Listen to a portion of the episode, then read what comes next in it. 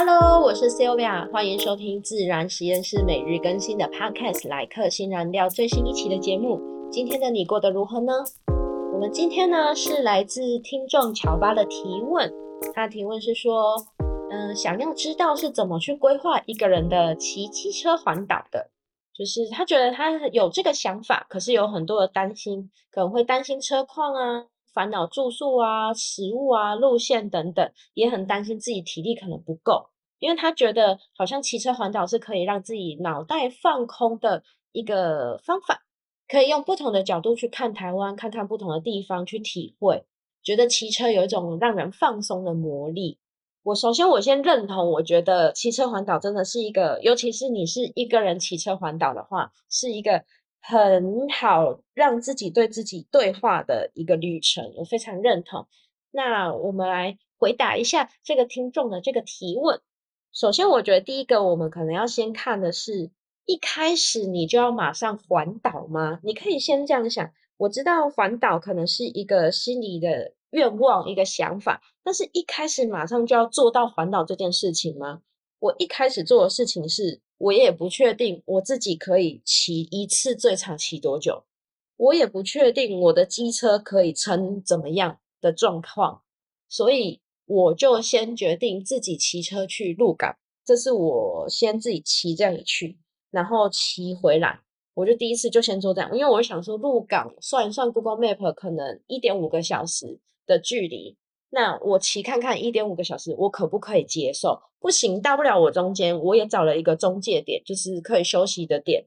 那如果没用到就没用到，有用到我就在那里休息，我再继续骑。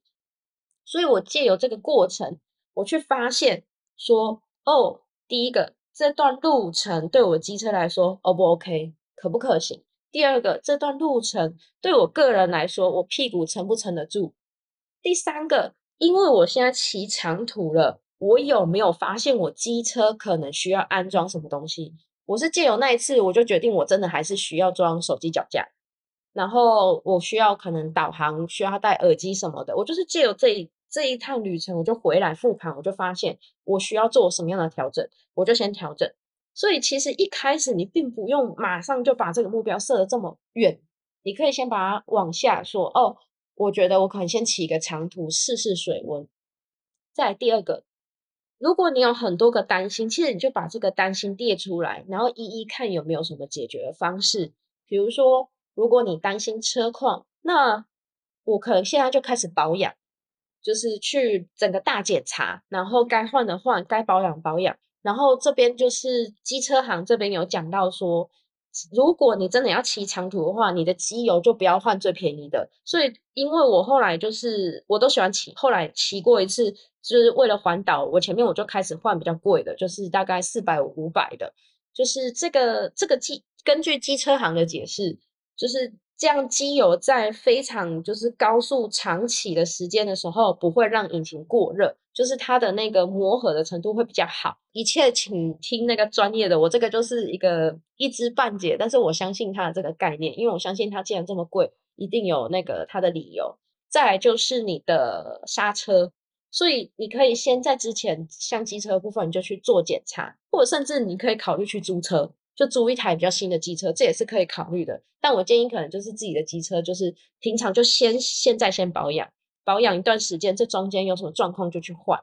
再来讲到说烦恼住宿、饮食路线这些部分，其实这些东西的前提就是第一个，你自己的钱够不够啊？你想吃什么？你有没有什么样的目标、路线、时间？这些其实就是你都列下来，你一一去找到你比较想要在这次达到什么目的，就可以去规划。认真来说，就是你要先知道你到底有几天假，你有几天假，你才知道你到底可以怎么规划。因为你肯骑的路线就会不够。你前面有试过一个小长骑之后，你就会知道你一天可以承受的量大概是如何，然后再去看你可能需要几天假。那如果你这几天假是不够，那你干脆可以再往后一点，再去完成这件事情。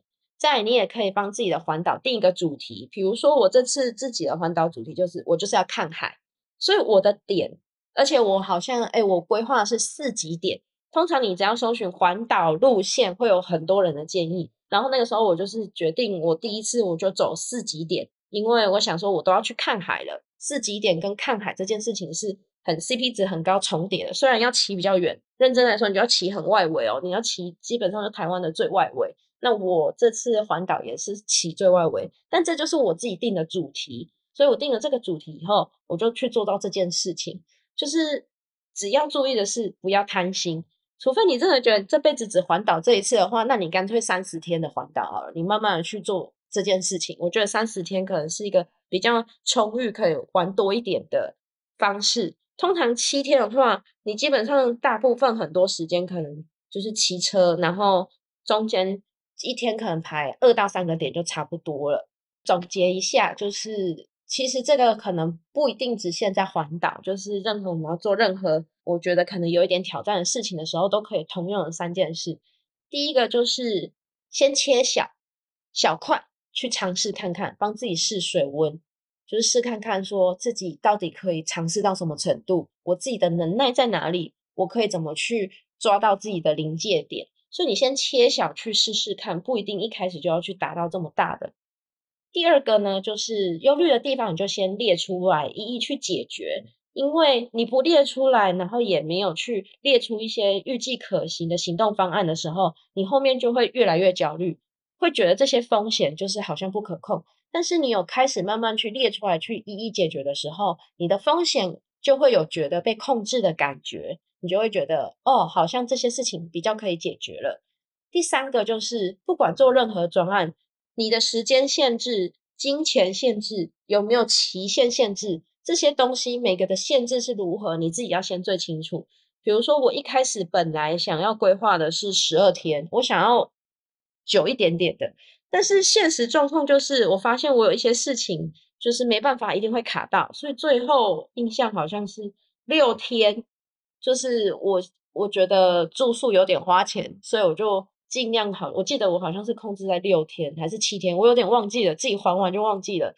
但是我就是控制在这个时间，好像是六天，因为通常好像是七天，所以就变成比较短，短一点点。那这件事情我就也知道说没办法，我时间有限制，我今天也有限制，那我就是要让自己可以骑久一点。这个就是我们要先知道限制，我才知道我可以怎么做。这三个就是我觉得做任何事情其实都可以先通用思考的地方。然后最后我想要分享一下我在环岛的过程中，我有遇到一群骑着白牌机车，而且那个白牌机车的车牌号码是三码加三码的，就是新型的机车领的牌都是三码加四码，跟汽车一样，所以三码加三码就可以知道这是很旧的白牌机车哦。然后他们是一群妈妈们，是妈妈们哦，就是五十几岁到六十几岁，他们的年龄大概是这样，就是我们一一看就知道那个大概是，哦，我现在是三十几，然后一看就是比我多一倍的岁数的妈妈们，刚好就是有一个我们在我那个时候好像是在垦丁的极南点遇到他们，然后有一个就是大约看起来目测三十几岁快四十岁的嗯男生。去搭讪他们聊天，就说：“哎，你们环岛就是这个是环到第几天了？因为那个妈妈们他们有挂一个很可爱的牌子，说我们在环岛，请帮我们加油，超可爱的。”然后那个妈妈们就说：“哦，这个是我们第几天啊？然后怎么样怎么样之类的。”然后那个男生就说：“哇，我好羡慕你们哦，就是你们竟然做到了这件事情。”结果那其中有一个妈妈就说。哎呀，卖想遐济啊，做得丢啊！啊，我台语可能不太标准，但他当下大概就是这样。然后旁边就有人补充说：“啊，想那么多，你还不如就先踏出去。你要先踏出去，你才会有做到的一天。”就是我们可能有时候想了好多好多，但是我觉得那个妈妈当下讲那个时候，我真的觉得很热血。因为其实我在出发前我也有点担心，我就想说：“哇，我把自己规划的。”这么赶，你会不会很累还是什么？想想，后来想想说，没关系，反正大不了就是骑久一点，然后反正睡饱，然后再骑久一点，就这样子。就是我先帮自己想好了一个备案，那我就出发了，就真的就出发了。反正钱记得带嘛，台就在台湾而已，没钱就找朋友帮忙汇钱，不然能怎么办？对不对？反正有一些朋友或者是家人可以帮忙解决问题，其实这些事情就变得很有安全感的一点点这样，所以。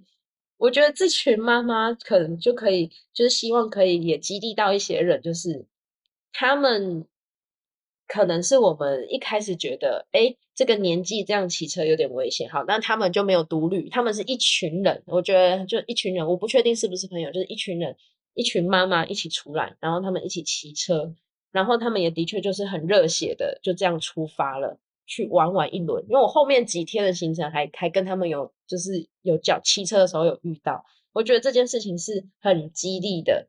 那也希望就是。呃，也有激励到乔巴，你可以先试试看，就是骑远一点的，比如说就骑到普里，你也可以试试看。我觉得骑到普里也是可以试试看的。骑到鹿港，骑到苗栗，就是先以台中，以我的话，就是以台中为中心的话，就是大概这几个距离，我抓一点五到两个小时的车程，去帮自己测试一下自己的机车的状况，自己人的状况，慢慢就可以再往下到某个点。好，那今天呢就分享到这边。节目尾声了，谢谢你在这个时刻选择聆听我的节目，希望在这短短的时间能为你的生活增添一丝陪伴感，而我的分享也对你有所帮助。目前因为工作的关系，Podcast 预计先更新到第三十集就会先暂停，所以先不会接收新的许愿回馈和提问。但如果你想看看我平常的一些生活或工作上的文字形态分享，我有把我的脸书网址放在说明资讯栏，欢迎追踪哦。今日的一句新燃料。迈出你的一小步，才有机会消除虚拟实体的各种障碍物。我们明天再见喽，晚安。